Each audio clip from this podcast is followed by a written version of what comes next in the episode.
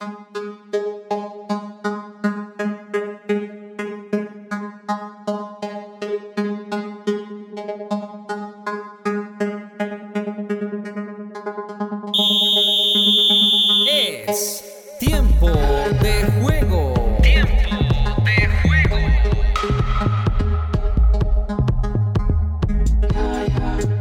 Es un gusto saludarlos en un programa más de tiempo de juego donde analizamos la actualidad deportiva de Colombia y el mundo eh, en esta semana definitiva de ligas europeas. Ya comenzaron los cuadrangulares del fútbol colombiano, estamos en medio del Giro de Italia, Roland Garros, tenemos bastante para analizar en este episodio, en este programa. Y como siempre, saluda a Diego Sebastián Muñoz. Sebastián, ¿cómo ha estado?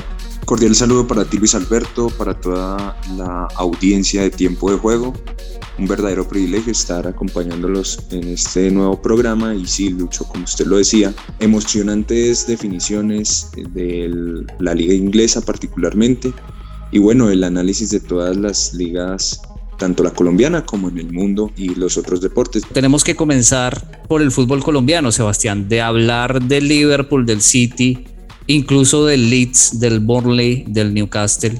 Tenemos que hablar de Envigado, de Medellín, de Millonarios de Junior. ¿Cómo terminaron los cuadrangulares que ya empezó la primera fecha de los cuadrangulares? Iniciaron los cuadrangulares del fútbol profesional colombiano con algunas tendencias que ya venían marcándose en el todos contra todos, como por ejemplo la victoria de Millonarios sobre Atlético Bucaramanga, 1 eh, por 0, el triunfo del conjunto embajador con gol de penalti del delantero Diego Erazo. Un Millonarios superior al Atlético Bucaramanga, dominó el partido.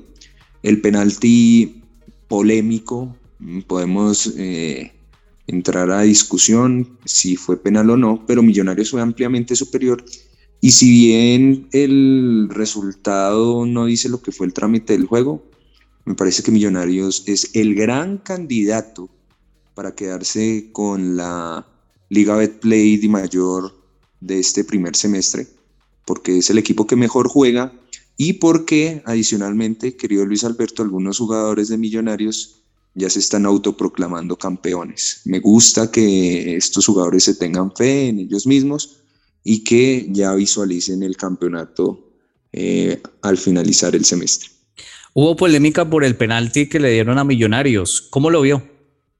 Sí, eh, una jugada extraña porque el, el jugador Ruiz de Millonarios busca el contacto, ¿no? Eh, hay un poco de imprudencia en el defensor de Bucaramanga, pero eh, finalmente hay contacto. No, no se puede determinar si el contacto es voluntario o lo suficientemente violento para generar la, eh, la infracción, ¿cierto? Pero, digamos, está ahí, está ahí, digamos, eh, ¿Se puede pitar? No se puede pitar. estos son esos penales como que no, no hay un criterio definido eh, para definir la sanción. Entonces, démosle la derecha al árbitro. Fue penal y... Eh, pero que quede claro que así no hubiera existido penal, no le hubieran pitado el penalti a Millonarios.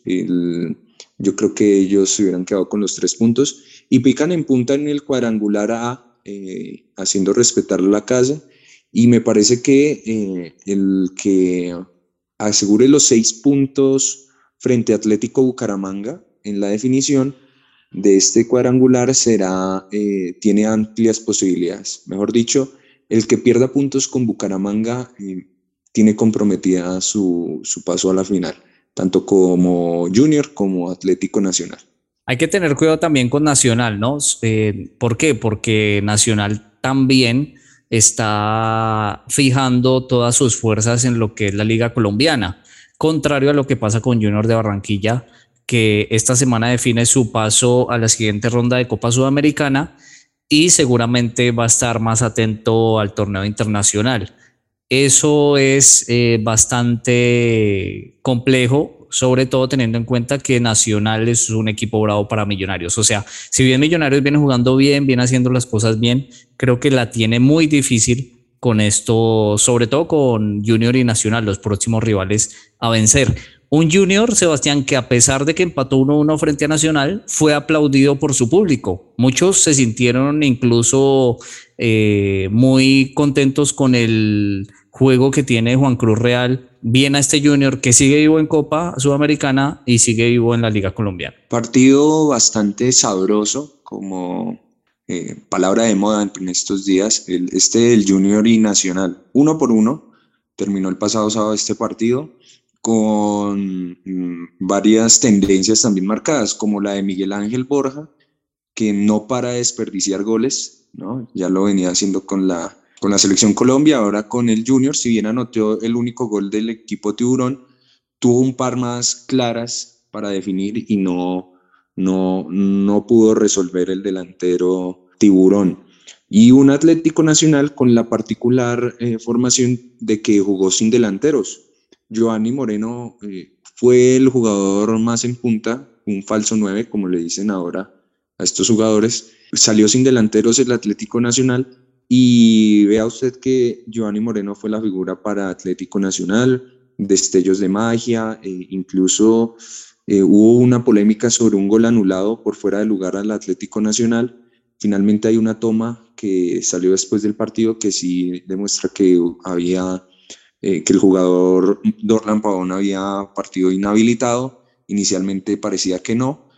Y bueno, Joanny Moreno ahí le salvó las papas al Atlético Nacional, que ahí da, da pelea, sigue seis fechas sin ganar el equipo verdolaga y mm, no encuentra el triunfo. Yo creo que ya es momento de que Atlético Nacional, si quiere aspirar al título, empiece a ganar los partidos. Más que todo, pues por supuesto, por lo que está en el cuadrangular y por darle confianza al equipo que hace rato no, no encuentra su forma de juego.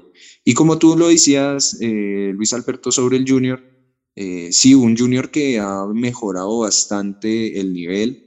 Eh, recuerdo haberlo visto frente a Millonarios hace un mes y medio, donde no, no mostró nada en el campín. Ahorita ya se nota más el trabajo de Cruz Real al frente del equipo y tanto es así que, pues como tú lo decías, genera muchas oportunidades de gol, eh, el equipo es más sólido defensivamente e incluso en Copa Suramericana, más adelante vamos a hablar, eh, ha tenido participaciones muy buenas. Entonces, eh, también para destacar el, el, Junior, quien se perfila como el máximo rival de Millonarios en este cuadrangular. No, y un empate, Sebastián, que también termina beneficiando a Millonarios, ¿no? Porque ya tiene dos puntos de ventaja sobre sus rivales, sobre Nacional y Junior, lo cual podría ampliarse en los eh, enfrentamientos directos con estos dos equipos. Entonces, un Millonarios que va bien encaminado, no solo por su buen juego, sino también bien encaminado porque los resultados juegan a su favor. Exactamente. Eh, ¿Qué le parece si hablamos ahora del cuadrangular B? Porque también se confirma la tendencia del todos contra todos y ya se perfila el candidato en este cuadrangular. El Deportes Tolima derrotó 4 por 1 en su visita al Parque Estadio Sur al Envigado, con una manifestación de fútbol, la verdad, muy atractiva. Eh, el Tolima es eh, de los mejores equipos, junto a Millonarios, mejor dicho, el mejor equipo de Colombia, los mejores equipos de Colombia y se asumen ese rol. Eh, yo digo que eh, es importante que los equipos asuman el rol que tienen que asumir dentro del juego. Y en el partido del pasado sábado el Deportes Tolima eh, asumió que era el candidato, asumió que era el protagonista y despedazó al Envigado. 4 por 1 con goles de Caicedo, Meléndez, Joandri Orozco y Andrés Ibargüen. Además de aprovechar, pues, por supuesto que el Envigado quedó con un jugador menos en el primer tiempo. Si bien al Tolima le expulsaron a Michael Rangel, el juego del Tolima fue ampliamente eh, superior al del Envigado, fue aplastante, apabullante este, este partido para el equipo de Vinotinto y Oro. Y que hay en carrera, ya esta semana Tolima cierra eh, su participación en Copa Libertadores en este semestre, ojalá clasifique y ya puede enfocar sus fuerzas a la liga local. Entonces, eh, el Tolima parte como principal candidato en este cuadrangular B y un Envigado que eh, pues con todos sus jugadores jóvenes eh, pecó también un poco de la inexperiencia de, de, este equipo y no, no supo encontrarse dentro del terreno de juego el pasado sábado. No, y también, Sebastián, hay que destacar la nómina que tiene el Deportes Tolima, ¿no? Una nómina que, con la que puede jugar en Copa Libertadores y también puede jugar en, en la Liga Colombiana. Así que bien por el Deportes Tolima, está haciendo las cosas bien. De pronto el traspié durante la Copa Libertadores del último partido, que vamos a hablar más adelante de eso, puede afectar emocionalmente a los jugadores, pero veo un Tolima que puede ser protagonista en los dos torneos, teniendo en cuenta que le tocó el grupo más fácil, ¿no? Sí, porque digamos Equidad y Envigado son dos rivales de ribetes menores. El único que le haría competencia en este momento es el Deportivo Independiente Medellín, quien ganó también el pasado sábado como local 2 por 0 frente a la Equidad con dos goles de Vladimir Hernández, el popular Blacho, quien fue la figura del partido con estas dos anotaciones. Un DIM, Comesaña es un viejo lobo, bastante viejo, bastante viejo lobo, eh, Comesaña ya más de 30 años en la dirección técnica en el fútbol colombiano y pues para él debe ser hasta un trámite esta clase de partidos. Si bien ha tenido eh, pues sus mayores eh, destacamentos fue con el Atlético Junior, pues con el DIM también está haciendo una tarea pues por lo menos eh, digna y responsable. por lo menos está peleando el cuadrangular con el Tolima. Vamos a ver cómo les va cuando se enfrenten. ¿cierto? Para mí el Tolima es superior, pero el DIM, bueno, hizo respetar la casa frente a una equidad dirigida por eh, Alexis García, que sabemos que son equipos difíciles, duros, mañosos, que queman tiempo, que hacen faltas, que más bien son complicados de, jugar. Eh, supo sortear muy bien el Deportivo Independiente Medellín este partido que le planteó eh, el profesor Alexis García. Entonces, en el cuadrangular B tenemos al Tolima como líder eh, por diferencia de gol. El Independiente Medellín con los tres puntos, pues también es colíder en, esta, en este cuadrangular. Y Envigado y Equidad, como se esperaba, pues no tienen eh, mayores esperanzas, creería yo, en este cuadrangular. Próximo fin de semana hay elecciones, entonces no va a haber fecha del fútbol profesional colombiano. Y entre semana hay actividad de la Copa Libertadores y Copa Suramericana, la última fecha de la fase de grupos, con unos partidos extraordinarios. Atlético Nacional recibirá a Millonarios en el Atanasio Girardot, mientras que Atlético Bucaramanga recibirá al Atlético Junior, el Alfonso López. Y el Deportes Tolima enfrentará, recibirá al Independiente Medellín en un duelo que puede definir el grupo. Y la Equidad recibirá a Envigado en Techo, aquí en Bogotá. Esa será la próxima fecha. Eh, apasionante, emocionante, extraordinario el duelo de Nacional y Millonarios que siempre nos ofrecen grandes espectáculos con estos equipos que son los dos de los tres más grandes del país.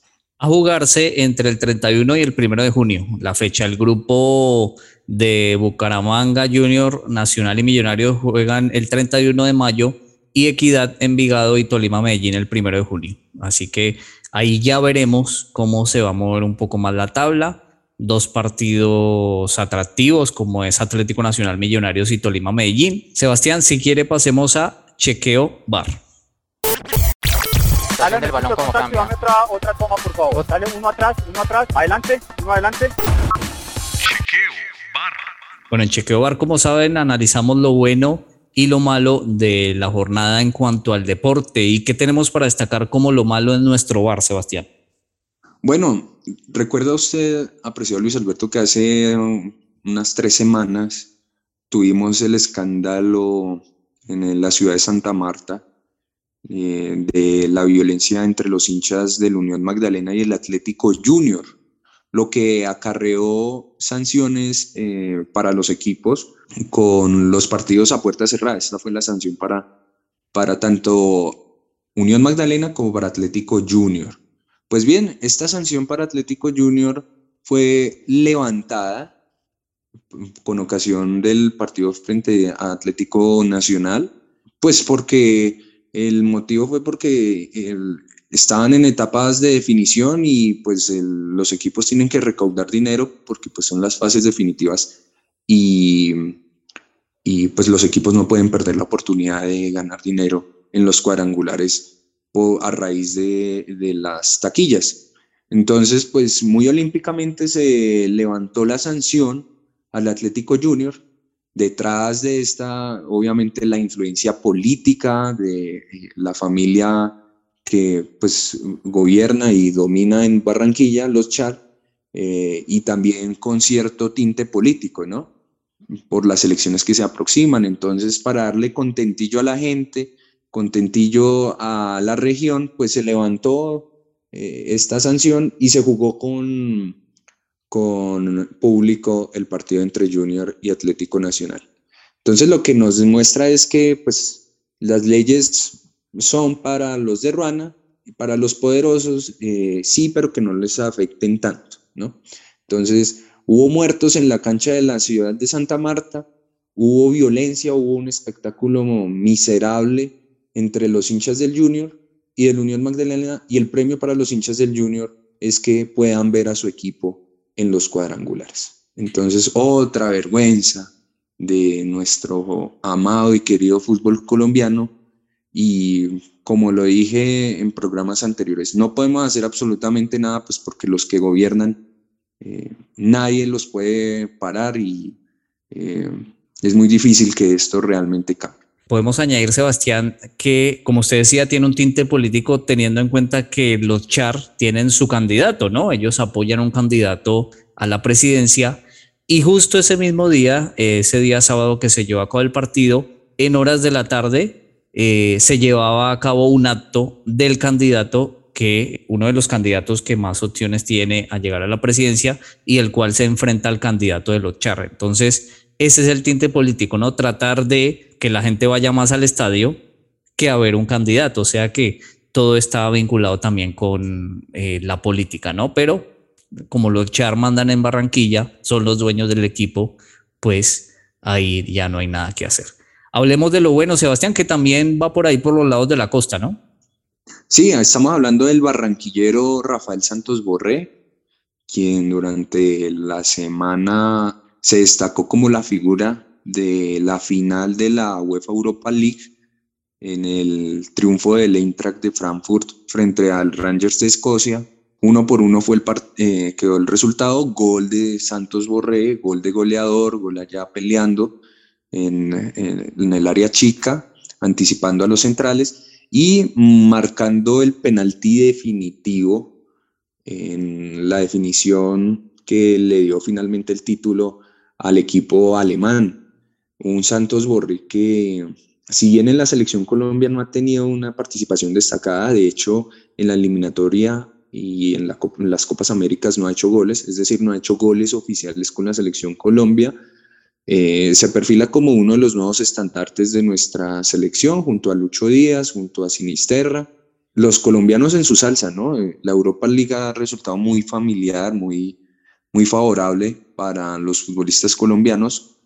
Eh, recordemos a Falcao con el Porto y el Atlético de Madrid, Carlos Vaca con el Sevilla, ahora Santos Borré con el Eintracht de Frankfurt y este equipo alemán disputará la próxima edición de la UEFA Champions League. Entonces, un equipo histórico alemán, si bien no ha ganado muchos títulos, con una se destaca por su fanaticada, una fanaticada carismática, eh, muy apasionada por su equipo, eh, siempre llena de blanco los estadios donde juega, incluso fue prácticamente local en el Camp Nou cuando enfrentaron al Barcelona y lo eliminaron. Entonces, para destacar la labor hecha por Santos Borré durante la semana, uno de los mejores futbolistas de la actualidad, pues con un perfil bajo, ¿no? Un perfil bajo, sin eh, molestar en las redes sociales, sin llenar mucha prensa, Santos Borré, pues es cumplidor.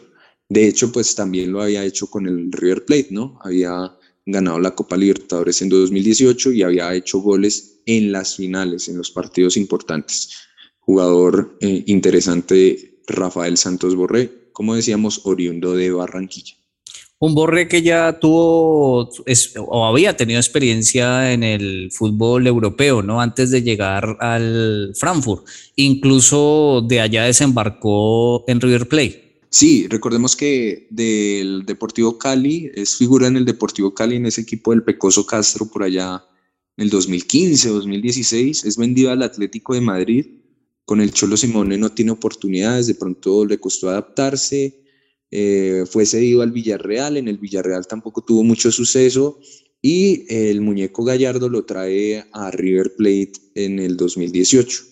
Un poco resistido al principio, pero ya eh, eh, de la mano del muñeco se toma confianza, mejora su rendimiento y se transforma en el máximo goleador histórico de la era Gallardo de River Plate, el ciclo más exitoso del equipo argentino.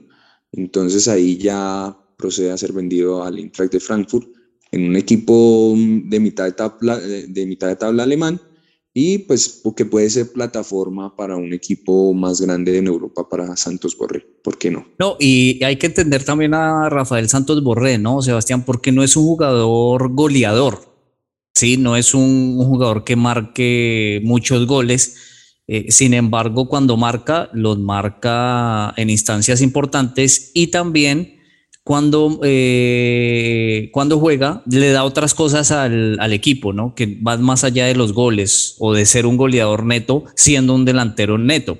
Sí, es un jugador que aporta tácticamente al, equipo, eh, principalmente en la presión de la defensa rival y es un equipo, es un jugador que aprovecha muy bien los espacios. No es un definidor así tipo Falcao, tipo Lewandowski, tipo eh, Cristiano Ronaldo, sino que es un jugador más de Exactamente, es un tipo que, que busca asociarse, que abre espacios, que no es metido dentro de los centrales y que puede ah, ofrecer otra, otro tipo de características de un centro delantero. Pero de todas maneras se destaca, como lo decíamos, hace goles en finales, hizo gol aquí en la Europa League, había hecho goles en las finales de la Copa Libertadores, entonces es un jugador interesante y pues em, esperemos que el próximo técnico de la selección sepa aprovecharlo, porque Reinaldo Rueda no lo supo aprovechar realmente en, en, la selección. Hablemos rápido de torneos internacionales en cuanto a Sudamérica, Sebastián porque eh, siguen vivos los equipos colombianos como nunca, han llegado a las últimas fechas vivos en Libertadores, en Sudamericana, así que hagamos un resumen rápido de lo que les queda a los equipos para clasificarse, ya que vamos a tener actuación de estos equipos en la última fecha y dependiendo de ellos mismos, que es lo más importante, ¿no? Iniciando con el Tolima, eh, le escribía durante la semana que creía que había mufado un poco a, al, al, Deportes Tolima porque, bueno, eh, iba perdiendo 2 por 0 frente al América de Minas Gerais en condición de local, pero en una ráfaga logró empatar el partido. Eh, un Tolima que pues está, eh, como lo decía al principio, asumiendo su rol protagónico, no está acobardado, no está minimizado en este momento y tiene opciones de clasificar. ¿Por qué? Porque en este momento en su grupo es segundo provisionalmente con ocho unidades. El tercero es Independiente del Valle con cinco puntos.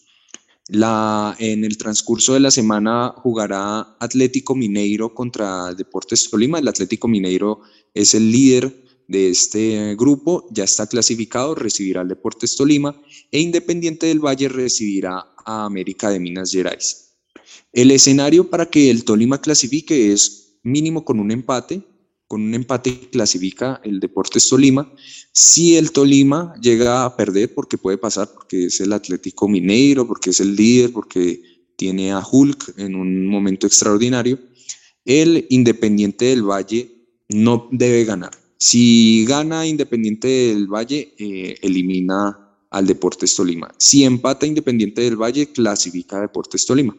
Entonces, mm, Tolima debe plantear un juego eh, para no perder. Esperemos que no salga cobardado, sino que trate, intente ganar el partido. y con eso clasificaría el Deportes Tolima. Sebastián, ¿y, si, ¿y si se negocia con Atlético Mineiro? Un empate, el pacto de, de, de Mineiro, ¿no? Aunque no sé si pues el Mineiro tenga algún tipo de rivalidad con el Independiente del Valle. bueno, eso será más tema. Pero con el Tolima tampoco, ¿no? Mm, códigos internos de los equipos de fútbol.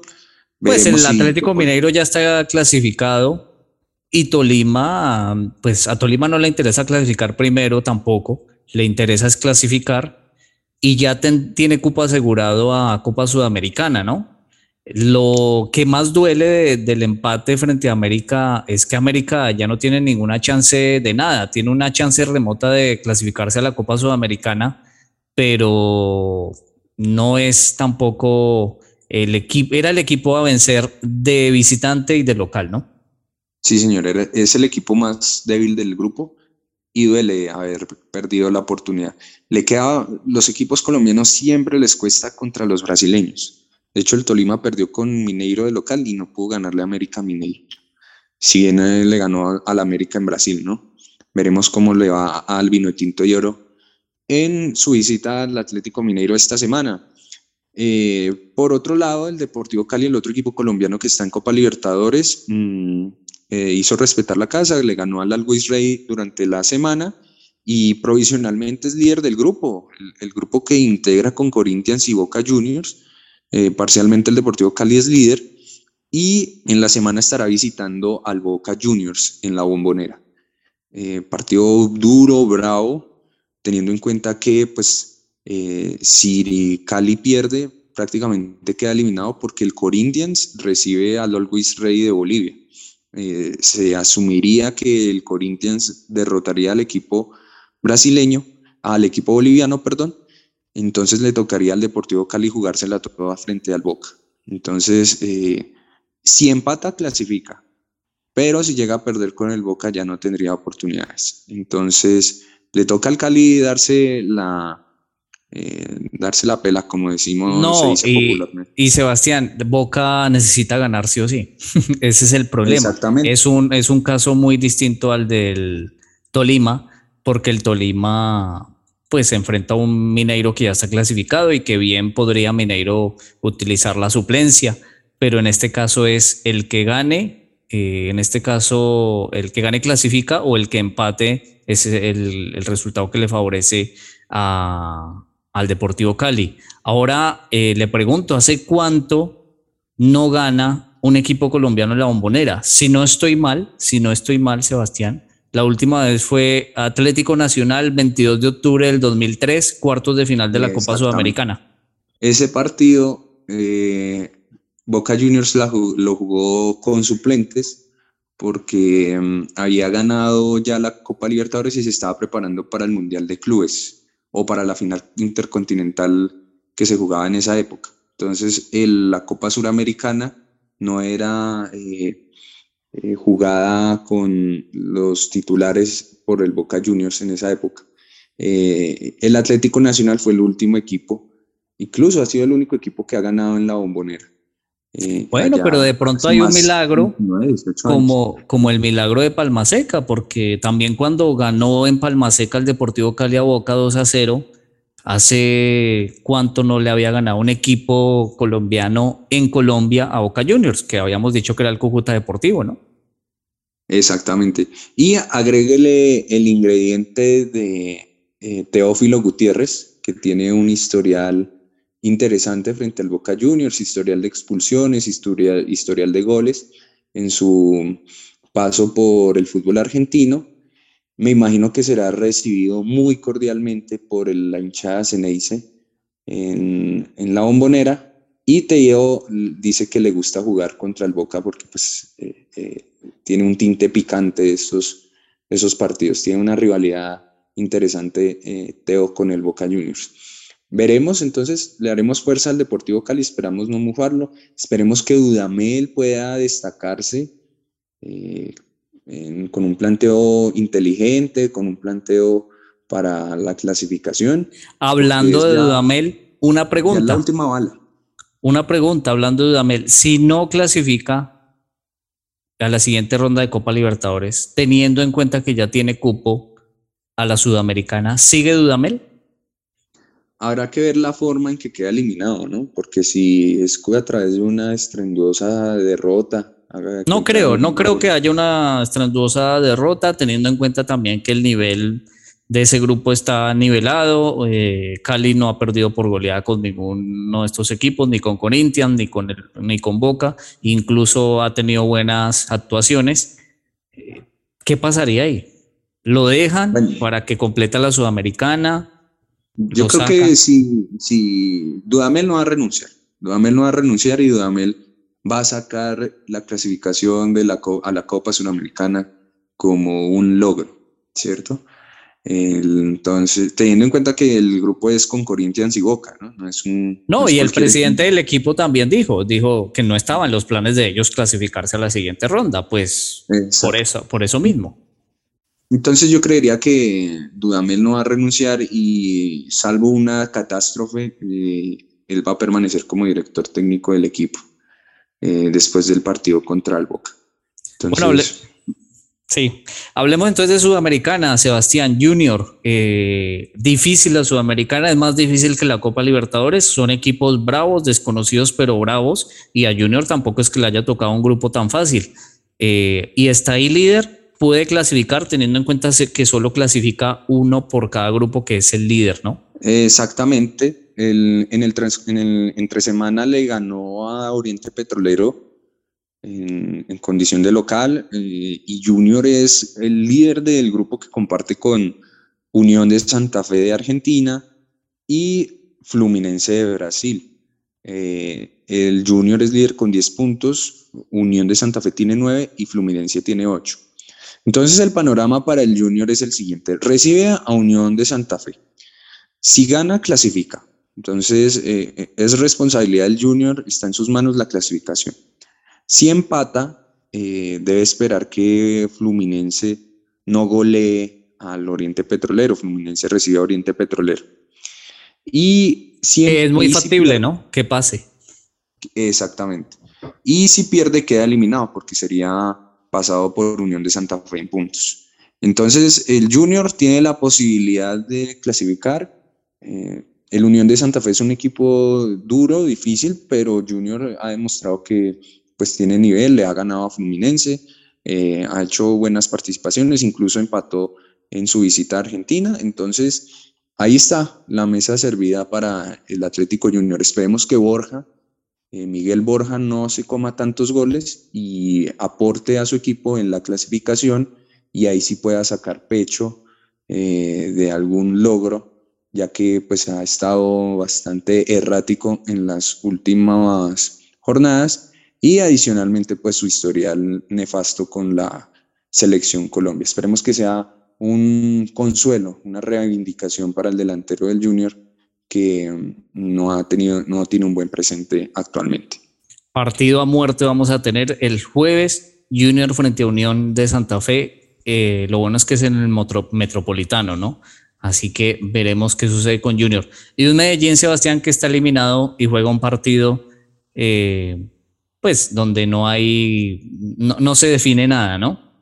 De trámite. Sí, bueno, el, equipo que enfrenta, si no estoy mal, es Guaireña, tiene chance, ¿no? Sí, Guaireña tiene chance de clasificar. El líder del grupo es Internacional de Porto Alegre, quien recibe al 9 de octubre de Ecuador. Eh, que puede ser juez. Sí, sí, pero quería decir que pues decepcionante la participación teniendo en cuenta que es último del grupo y que comparte el grupo con Guaireña y 9 de octubre. Dos Pero es que, Sebastián, ¿de dónde son estos equipos? Si lo hablábamos en un programa pasado de tiempo de juegos, ¿de dónde son? Eh, son equipos paraguayos y ecuatorianos. Por eso, y es que hemos dicho acá en tiempo de juego que el fútbol ecuatoriano y el fútbol paraguayo es mejor que el fútbol colombiano. Sé que nos duele, sé que nos suena extraño porque siempre hemos creído que estamos detrás de Argentina y Brasil, pero hay que tener en cuenta que el fútbol paraguayo hoy en día es mejor y el fútbol ecuatoriano todavía mejor, ¿no? Lo que duele es que son dos equipos completamente desconocidos. Bueno, Sebastián, pasemos a datáfono. El datáfono.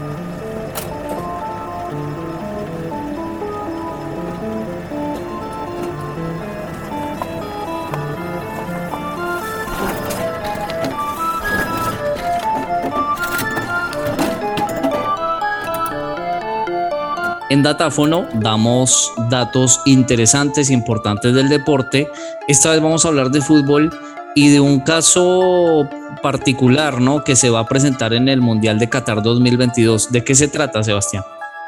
Sí, mm, se trata de, bueno, una noticia que surgió la semana pasada.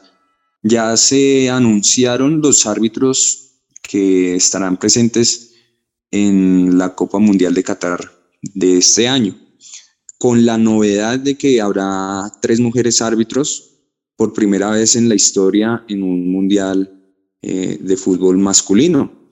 Se trata de la francesa Estefania Fravart, la ruandesa Salima Mukasangra y la japonesa Yoshimi Yamashita. Estas tres mujeres estarán acompañadas pues también por eh, asistentes femeninas como la eh, brasileña Karen Díaz, eh, la mexicana Adriana Medina y la estadounidense Catherine Nesbitt, quienes serán parte del equipo asistente de, de, los jueces centrales del, del Mundial. Entonces, para destacar que Ahora ya los arbitrajes son por calidad, ¿no? Por nivel, por conocimiento del reglamento, por carácter, y se le va a dar la oportunidad a estas mujeres en el Mundial. Recordemos que ya, ya han habido mujeres arbitrando partidos de la Champions League eh, con bastante buenos resultados, con muy buenos resultados. Entonces, el tema del arbitraje no es de género, sino de nivel. Eh, adicionalmente, para comentar que eh, nuestro querido, nuestro famoso árbitro Wilmar Roldán eh, se quedó por fuera del Mundial luego de dos mundiales muy malos para él, ¿no? En el Mundial del 2014 le fue bastante regular. recuerdo un partido de México frente a Camerún donde anula unos goles por supuestos fuera de lugares y recuerdo también el Mundial del 2018 donde desafió al VAR y no le hizo caso ante una, un prominente error. Entonces, Roldán se queda sin Mundial, eh, premio a su ampulosidad y soberbia que destila en las canchas de Sudamérica, que lo ha llevado a ser pues, uno de los árbitros menos queridos, la verdad, del fútbol suramericano. Bueno, eso fue entonces el datáfono. Sebastián, hablando del Mundial de Qatar, eh, al que no vamos a ir, suena Néstor Lorenzo con mucha fuerza como director técnico de la selección Colombia. Néstor Lorenzo fue asistente de Peckerman cuando estuvo con Colombia. Actualmente técnico del Melgar de Perú, va muy bien eh, con el Melgar, incluso es el eh, líder con este equipo de la Liga Peruana. ¿Cómo lo ve? Se decía que Néstor Lorenzo era el cerebro detrás de las tácticas de José Peckerman cuando era el técnico eh, de la selección Colombia.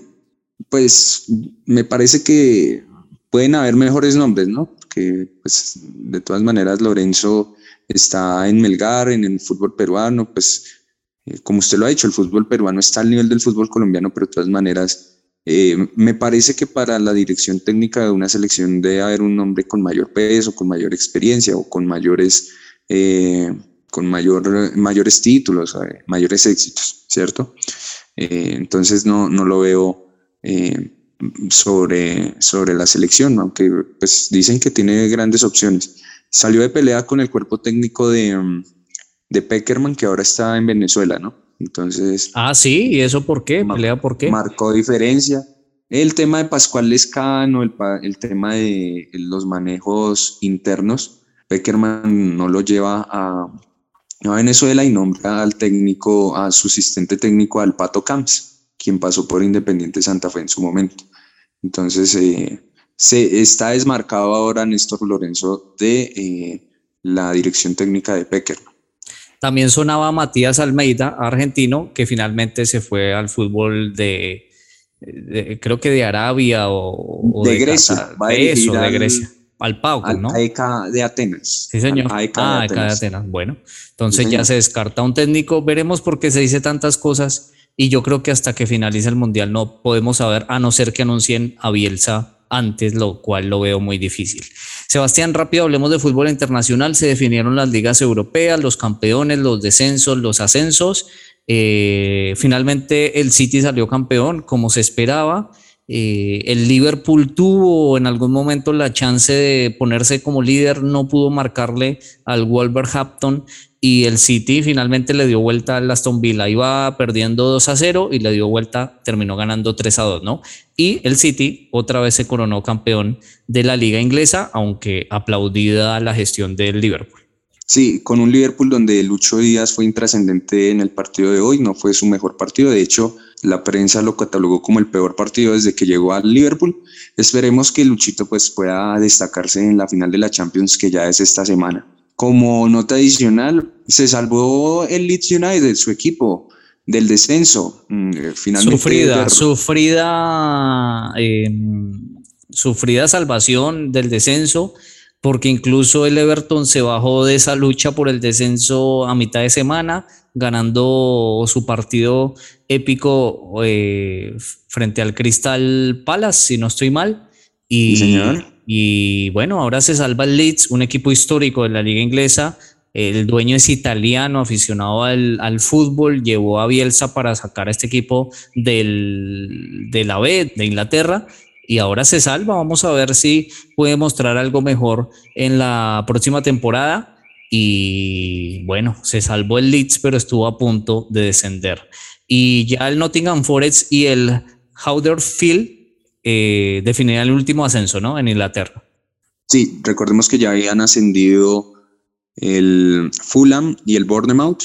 Y el equipo que finalmente descendió fue el Burnley, quien perdió con el Newcastle el pasado domingo. Eh, hablemos de la Liga Española porque eh, Luis Alberto, en el hecho noticioso del fin de semana, Mbappé finalmente le dijo que no al Real Madrid. Se queda en el Paris Saint Germain, lo que desató la furia de la prensa española y de la hinchada del Real Madrid. Eh, ya no tendrán. hasta el 2025, Sebastián. 2025. ¿Será que sí lo vuelve a buscar el Real Madrid para esa fecha? No, pues ya con prácticamente. Pues no es un jugador viejo, ¿no? Tiene 23 años pero habrá que ver en qué nivel está en ese momento. Y, pues, y dicen, le cuento, dicen que presionaron mucho a Mbappé, no solamente los dueños del, del PSG y como se esperaba las directivas, lo presionaron mucho desde Macron, el presidente de Francia, hasta el mismo alcalde de París. Es decir, había una presión política para que Mbappé continuara. Sí, sí, exacto. Una, un tema fuerte, ¿no? Y es que teniendo en cuenta que ya se creía que Messi iba a ser la figura del PSG, pero eh, eh, definitivamente es Mbappé, ¿no? El jugador del momento. Y bueno, se decidió un jugador joven que tiene futuro, pero yo creo que eso no les gustó mucho a los aficionados y los directivos de la Casa Blanca, ¿no? Que tenían toda la fe en Mbappé, era el fichaje para este verano en Europa. Sí, el famoso tic-tac de las redes sociales ya se desvanece, ya no tiene asidero. Y Mbappé, el, mejor jugador del mundo puede ser en este momento. Sí, claro, eh, sin duda. Pues veremos cómo le va en el Mundial, pero se queda entonces en el Paris Saint Germain. Más responsabilidad para el Paris Saint Germain para empezar a ganar Champions, ¿no? Porque tienen ya los mejores jugadores, ya no tienen excusas y ya es momento de que logren el campeonato europeo. Eh, respecto al fútbol español, sigamos hablando del tema. Eh, finalmente descendió el Granada de Carlitos Vaca y de Santiago Arias. y de Luis Suárez. y de Luis Suárez, sí señor. Perdió el fin de semana, eh, ganaron el Cádiz, ganó el Mallorca y bueno, el equipo de Granada tristemente se va a la segunda división. no pudo recuperarse Santiago Arias de su lesión, ¿no? La que sufrió en Barranquilla por eliminatorias. Grave, grave. Grave, grave. Y también, ¿no? De, venir del fútbol holandés donde estaba, ¿no? Al, fútbol, al fútbol español no le sirvió mucho. Le costó, le costó la adaptación. No sabemos qué pasó finalmente. Un jugador que pintaba bien, como el sucesor de Camilo Zúñiga, que jugó el Mundial del 2018, que jugó bien en la selección, tuvo partidos destacados. Y, sobre todo tenía algo que no tenía Camilo Zúñiga y era buena marca, porque era un jugador que marcaba bien y no era tan de ataque, pero no lo hacía mal tampoco. Así que era un buen equilibrio para la banda, pero definitivamente no pudo Arias. Italia, Milán campeón después de 10 años, que no salía campeón Milán, un equipo que venía siendo eh, histórico, ¿no? Muchos recuerdan a Milán con sus figuras, con eh, Ronaldo, con Rivaldo, con Kaká, y bueno, después de 10 años sale campeón. Sí, la última vez que había salido campeón fue en la temporada 2011-2012 de la mano de Zlatan Ibrahimovic, quien regresó este, en estas pasadas temporadas al Milán y logra el campeonato con 40 años. Hoy entró, no fue pieza desequilibrante del equipo porque ya pues la edad, del físico, tuvo varias lesiones, pero para destacar es Latan ahí en el, en el título, en la consecución del título, eh, después de 10 años. Eh, en Italia descendió el Cagliari finalmente, eh, junto al Genoa y al Venecia, y como nota adicional, el Atalanta de los colombianos Muriel y Dubán Zapata quedaron de toda competición europea ni siquiera la Conference clasificaron, quedaron de octavos finalmente, entonces se desinfló. El Atalanta que en su momento fue el equipo como revelación del fútbol europeo en Champions y en la liga italiana. Mal, mal, mal por el Atalanta y mal por los colombianos, ¿no? Aunque se dice que Muriel podría ir a la Juventus, ya después ya no vamos a hablar de resultados, sino de los fichajes que se puedan venir en la liga eh, italiana o en las ligas europeas. Sebastián, y hablemos de Argentina rápido porque Boca terminó siendo campeón, ¿no? Eh, de la liga, eh, de la Copa de la Liga Argentina frente a Tigre, le ganaron a Tigre y hizo un golazo Fabra. Sí, Fabra que la prensa argentina dijo que era la fusión de Marcelo y de Roberto Carlos, lo dijo Juan Pablo Varsky en la transmisión. Eh, Fabra gordito, eh, bueno, se destaca en el fútbol argentino, eh, no tanto en la selección Colombia. Pero hay una cosa que yo no pude creer durante la semana, estimado Luis Alberto, y fue con el tema de Sebastián Villa. Salió Riquelme a defender a Sebastián Villa, a elogiarlo, a decir que era el mejor jugador de, del fútbol argentino, pasando por encima, ya, ya lo imputaron a Sebastián Villa por el delito de violencia de género eh, e intento de homicidio. Y este dirigente, otro era gran jugador del fútbol argentino, salió a defenderlo y alcahuetearle los delitos, mejor dicho, que pues no, que Villa era, mejor dicho, la sensación y que pues eh, a ponderar la tarea de Villa. Bastante triste ver esto, ¿no? Porque incluso su merced me envió durante la semana que incluso el presidente argentino había señalado estos hechos de violencia eh, de, de violencia de género, ¿no, Luis Alberto? Y también lo increíble es que siga jugando como si nada. Ha disputado estos últimos partidos desde que lo denunciaron sin ningún problema. Nada, o sea, es como que no pasa nada para, para el club, ¿no?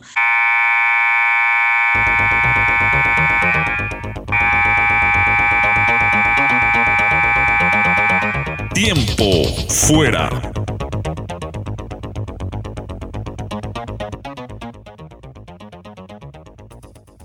Sebastián, me pido mi tiempo fuera para opinar rápidamente sobre algo. Las ligas internacionales y sobre todo las europeas se definieron sin ningún tipo de problema.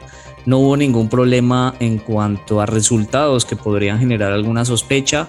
No hubo equipos que no quisieran jugar o quisieran pararse, todo lo contrario podemos ver eh, en la definición del descenso, por ejemplo, Newcastle se enfrentaba frente al Borley, Newcastle no jugaba por nada y le ganó al Borley con todo eh, de visita. lo jugó un partido a muerte. El Aston Villa, por más de que perdió contra el City, le jugó un partido muy bien jugado al City. El Wolverhampton puso a sufrir al Liverpool, eh, a pesar de que eran equipos que ya no jugaban por nada. El, Leeds se enfrentó a un Brentford bastante difícil que incluso se lo llegó a empatar con un hombre menos y puso eh, a sufrir a los hinchas del Leeds. Es decir, equipos que no jugaban por nada, pero aún así jugaron como si necesitaran jugarse todo. Y asimismo en Italia, en España, cosa que no sucede en el fútbol colombiano, ¿no?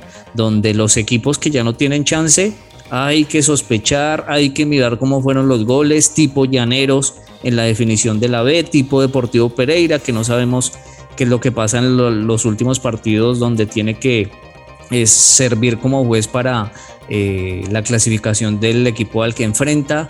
Es decir, muchas de esas sospechas eh, en los equipos colombianos no se ven en el fútbol europeo, así que es lastimoso, es triste lo que sucede en nuestro fútbol con el tema apuestas y con otros temas que ni siquiera sabemos.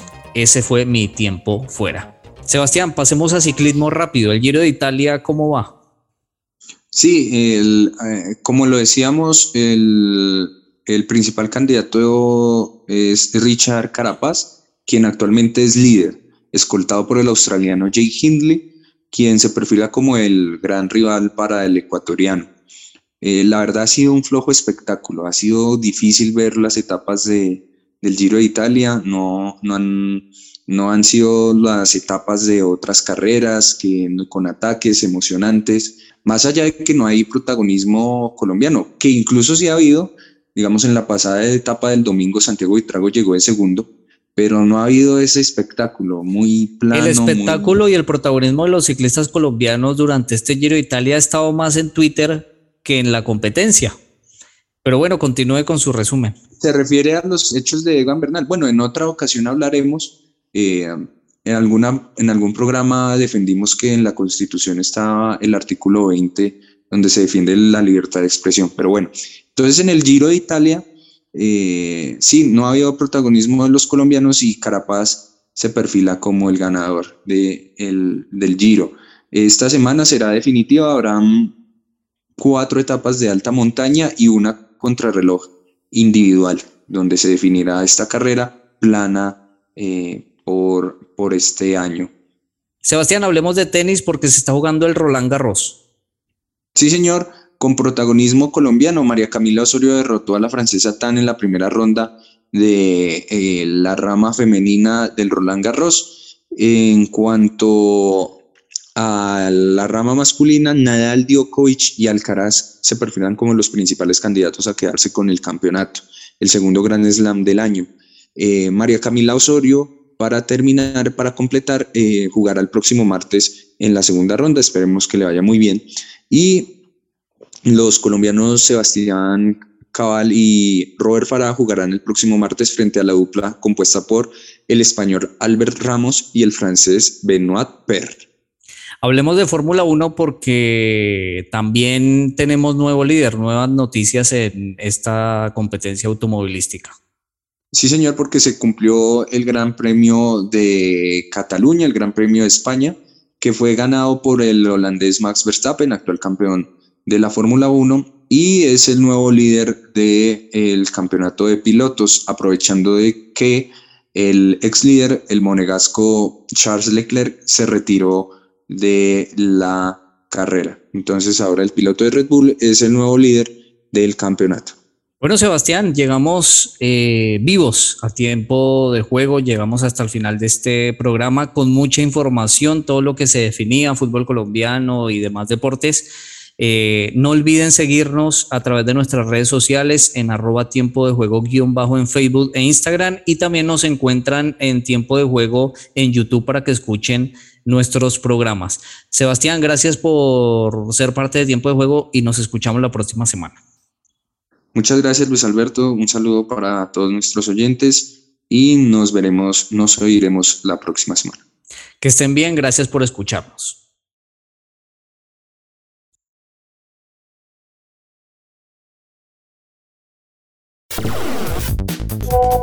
En tiempo de juego no dejamos en visto a nadie. Por eso puedes participar enviando tu opinión o información deportiva al WhatsApp 300 599 9272. 300 599 9272.